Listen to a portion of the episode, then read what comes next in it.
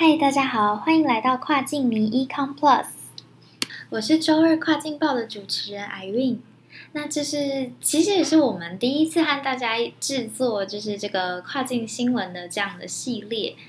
那近近期啊，跨境电商大环境其实有还蛮多的变动，还有一些新趋势，所以就是还蛮迫不及待的想要和各位分享。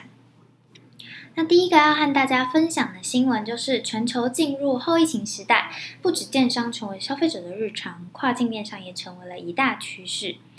那我们这样的新闻呢，是根据知名的市场调查研究机构 Kantar 的报告。就是我们去展望整个后疫情时代啊，去访问一些消费者，那有百分之三十八趴的受访者表示说，他们会继续使用呢，在疫情期间第一次去下单的这个电商平台。那百分之三十一趴的消费者会继续购买他们在疫情期间才刚开始购买的新产品和服务。所以表示说，就是不是说这样子的消费行为啊，跟趋势不是说随着疫情的消逝就会渐渐退烧，可能会成为一个永久的一个购物行为模式。那不是所有的数据都是支持跨境电商成为一大趋势的这个这样子的预测，还是有百分之二十五趴的网购消费者比。表示说，觉得呃，电子商务的购物体验还是不如逛实体店。那全球也有，就是另外也有一个调查是说，全球也有百分之九三趴的受访者认为，新冠疫情还是会在几个月后卷土重来，然后可能会造成再度造成经济萧条的状况。所以消费者在购物的时候，比过往更关注、更在意价格，就价格敏感度变得更高。那这样子的。更关注价格的这样子的消费者的比例呢，也从三月底的五十九趴上升到现在的六十八趴。然后同样的，认为品牌应该通过提供折扣啊，还有促销这样子的优惠手法来帮助消费者的比例，也从三月底的四十趴上升到四十五趴。所以可以说一个小结论就是说，目前对消费者来说，提供优惠价格啊，还有打折啊、促销这样子的。模式其实是消费者目前对品牌的一大期待之一。那最后呢，Kanta 机构的专家就是预测啊，表示说，电子商务还是逐渐会成为所有消费品牌的主流零售渠道。那他们觉得消费者的体验将会是决定成败的一环。嗯，虽然电子商务会成就是是大势所趋，但是呢。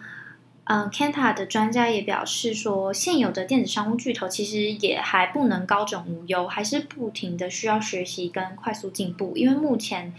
D to C 的电子商务平台正在崛起中，然后他们正以非常灵活和充满创意的策略，在就是疫情的整个隔离期间，快速的接触了广大的消费者。那这也是跨境迷值得一起去关注的一个议题。第二个想跟大家分享的是，台北市政府因疫情，在五月二十二号成立了台北市跨境电商服务中心，去协助台北市外贸企业掌握疫情下的外贸新商机，还有去调整优化外贸策略。那这个主要就是，其实就是台北市政府去号召了亚马逊全球开店、eBay 等其他相关跨境电商的服务厂商，然后去媒合。跨境电商的相关，就是例如能提供物流、金流啊、认证啊、代营运等，就是这种协力厂商，没和他们和想做跨境的品牌，台北市的品牌去做一些，可能例如让品牌去能有免费咨询，然后或是诊断啊，或是一些培训课程之类的。那其实我觉得。比较惊讶的是，台北市政府其实是有表达说，这个跨境电商服务中心的成立不是只是一个 one shot for 对抗疫情的 solution 这样子。那他们是以后也想要继续，就是就是积极的去协助品牌发展新形态的外贸模式，然后让台北市企业的外贸结构和经济网络都更安全、更牢固。那这样子的一个。组织的成立，其实，在各地方政府来说，算是应该算是第一个，所以跨境民其实也蛮惊喜的。这样，那所以，如果说是对出海有兴趣的各位，其实也可以去了解看看，看能不能得到一些什么帮助啊，或是更多的资源。好，第三个要和大家分享的就是上个礼拜外贸协会举办了日本乐天台湾馆跨境电商辅导计划的线上说明会，然后去辅导台湾的品牌拓展日本跨境电商商机。这样，那其实是嗯，过去外贸协会有和日本乐天去签署一个合作备忘录，然后去建制日本乐天台湾馆之后。其实就有大幅的降低台湾品牌拓展日本市场的一个门槛，因为就是以前啊，根据日本乐天公开的上架方案，海外品牌在日本乐天开店的成本其实蛮高的，就第一年光开店费和月费就要新台币十九万元左右，然后如果你再加上各种手续费啊，其实估起来至少需要。花个三十三万元新台币，然后还要在日本当地去注册公司行号。所以如果说你没有什么过去的一些丰富的电商经验啊，然后或是没有大笔的资金，其实一般的中小型企业其实是很难去进入的。那这一个日本乐天台湾馆的专案，其实就是外贸协会可能就是有一个台湾经贸网的尊爵会员，就是这样子的会员可以用。那比较优惠的方案去进入日本乐天市场，那这个辅导计划啊，具体就是会提供一些一般的品牌在进入市场时会比较容易面临的问题的 solution 啊，或是比较需要的服务，例如说翻译、上架、页面设计啊、物流解决方案等等，在地客服等，反正就是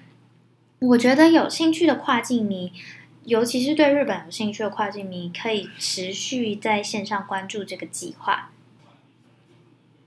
在进入下一个新闻正题之前，跨境迷想跟大家分享一个好消息，就是跨境卖家最期待的一年一度的二零二零 Amazon 线上服务商博览大会的限时报名终于开跑了。那这场年度盛会呢，会在六月十六号星期二、六月十八号星期四、六月十九号星期五举办。那其实这其实是一个亚马逊卖家寻找跨境 solution 的一个很好的机会。那大会的内容其实还蛮丰富的，涵盖从物流、金融、法规认证、营运攻略，还有到甚至是大卖家去分享他们的成功经验给比较没有经验的新手卖家。我其实觉得这是一个含金量还蛮高的活动。那有兴趣的各位可以去这集的描述那边去点连接去参考看看这个活动的资讯。那如果想报名的话，我们也蛮推荐的。对，那这个就给大家自己参考看看喽。第四个呢，我们想跟大家分享的是，Facebook CEO Mark Zuckerberg 及官方去大动作的宣布，脸书和 IG 近期推出的免费建立网络商店的这个新功能。就是对于我们来说，Facebook 就是一个社群平台，是一个社群巨头，但是它目前也因应了现在。后疫情时代这样子电商崛起的新趋势，去推出了看到这个新商机，所以也去推出了免费线上建立商店的这个新功能。那这个功能其实真的就是为了提供大家行动购物体验而生。那店家可以在 Facebook 还有 Instagram 去免费建立网络商店。那也可以在自己的商店中指定主打商品，运用系列商品行销，还可以透过自定的一些字型啊、颜色去传达品牌的形象啊、品牌故事。那同时间呢，Facebook 也有宣布说，他们目前也有与一些电商平台如 Shopify、BigCommerce。WooCommerce、Channel Advisor 等伙伴去合作，来为就是中小企业在使用他们这个新功能的时候，可能遇到的，可能就是给他们给这些中小企业一些支援这样子。那跨境你觉得说，虽然目前的年轻人啊都更活跃于 Instagram，但是还是就是大家几乎都还是会有一个 Facebook 账号，那。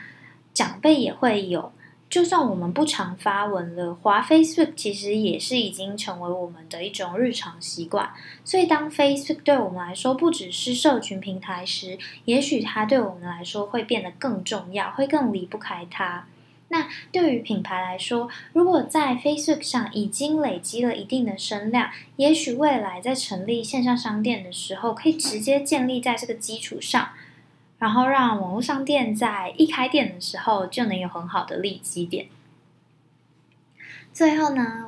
我想和大家分享一下台湾和全球的跨境电商大环境的几个近况。那可能会比较枯燥乏味一点，那大家就轻松的听一听我的分享。那目前呢，跨境贸易在全球电子商务的占比为二十趴。那全球跨境电商年复合成长率。已经高达了二十九趴，成长幅度其实是非跨境电商的两倍。那英国、德国、北欧、中国等地的跨境网购其实已经成为他们的消费形态。那跨境电商出口的供应链、价值链，像是物流、金流、资讯流的发展，也都渐渐的越来越完善。那因为受益于大型电商平台的积极推动，还有就是现在越来越多跨境物流啊、金流的创新解决方案，都越来越普遍这样的状况。还有消费者随着时间的推移，他们的行为啊趋势有一些改变，所以在过去的六年中，全球跨境电商其实都有维持一个高于二十趴的年成长率。那根据中国大陆电商龙头阿里巴巴集团的一个推估。表示，全球 B to C 的跨境电商规模，其实从二零一四年的两千三百三十亿美元开始，到二零一九年，已经成长到了八千两百六十亿美元。虽然成长力道是在二零一七年的时候达到高峰，但是预估啊，在这样二十点三趴左右的年成长率下，二零二零年的全球跨境电商规模，其实也是蛮值得期待的。预估大概会成长到九千九百四十亿美元，大概是占了全球商品贸易金额的五趴，很可观。讲。那根据联合国贸易还有发展会议的一个数据，全球前十大 B to C 的跨境电商市场，其实目前仍然是以以开发国家为主，特别是在就是网络的覆盖率、渗透率比较高的地方，然后线上的消费族群比较庞大，以及在国际间具备高度商品力、产品力的国家，例如，就是大家都知道，大家应该都猜得到的美国，还有。人口基数非常大的中国大陆，那这两个国家的跨境电商市场规模都已经高达四百亿美元。那其次就是英国、德国、加拿大、法国、意大利以及荷兰的欧美国家。亚洲国家之中啊，除了中国大陆之外，目前就只有韩国和日本的表现，就是呃，也不是表现啦，就是规模比较可观，分别占了第八名和第九名。那考量地缘语系还有贸易商品的一些特性，目前呢，跟台湾跨境电商产业发展比较密切的市场，主要是中国大陆、日本和美国。那各位跨境，你也可以跟我们一起持续去关注这三个重点市场的大环境，还有一些跨境电商的动态。对，希望分享到这里不会太无聊。谢谢大家今天的收听。跨境迷每周二五都会更新节目。那如果你喜欢我们的节目，记得一定要订阅，接收到我们最新的消息，或是留言跟主持人告白也是非常欢迎的。好，我是 Irene，跨境迷下次更新的时间是五月二十九号的晚上。那我们就下次再见喽。哎，等一下。就是呢，大家如果对二零二零年亚马逊服务商博览会有兴趣的话，一定不要忘记去描述点连接，去关注一下这个活动。那如果你想报名的话，我们当然是非常推荐你毫不犹豫的报下去喽。那我们就下次再见喽，拜拜。